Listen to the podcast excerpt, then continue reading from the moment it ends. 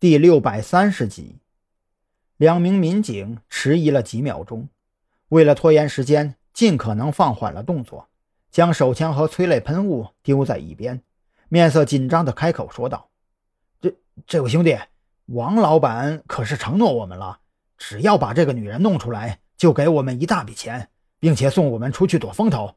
你们你们这是要干什么呀？看什么？”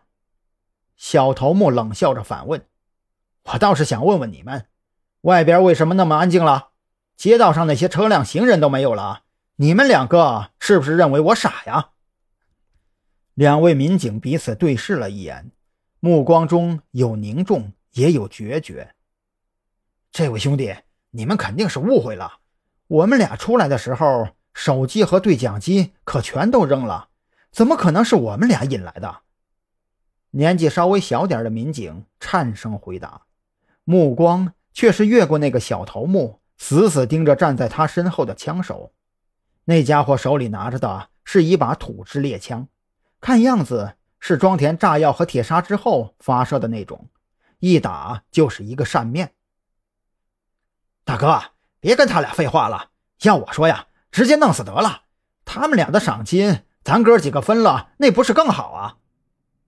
一名小弟凑到跟前，大大咧咧地开口说道：“把他俩弄死，咱们从水路离开山南市，先去山里躲一躲风头，等王老板的消息就是了。”听到这话，两名民警的心中都陷入了一片绝望。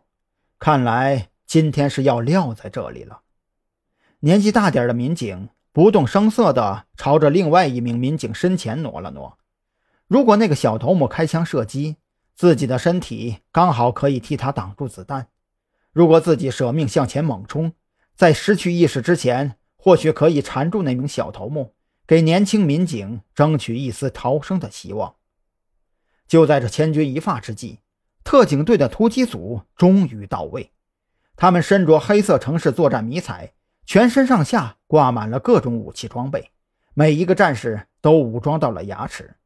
这些战士。身形迅捷地越过工厂中的一处处障碍，没有发出任何声音，只用了几分钟就来到了犯罪分子所在的厂房烂尾楼内。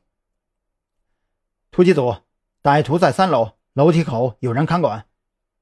狙击组发挥了作用，一组和二组的射击视野呈现交叉状，整个三层除了几根柱子之外，再无射击死角。缉私队的同志们也就位了，突击组突破。狙击一组掩护突击组，狙击二组负责掩护卧底。缉私队的同志们跟在突击组后边。特警队的队长当即下达突击命令。缉私队队长刚想开口说点什么，却是又把话给咽了回去。特警队队长的安排并不是没有道理。要知道，特警队那可都是全副武装的，自己的队员却只有一把手枪、一件警用防弹背心。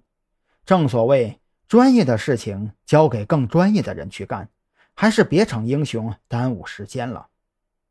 突击行动开始的瞬间，特警队将几颗震爆弹丢上三楼，随着几声闷响和高频爆闪亮起，狙击一组和二组同时扣动了扳机。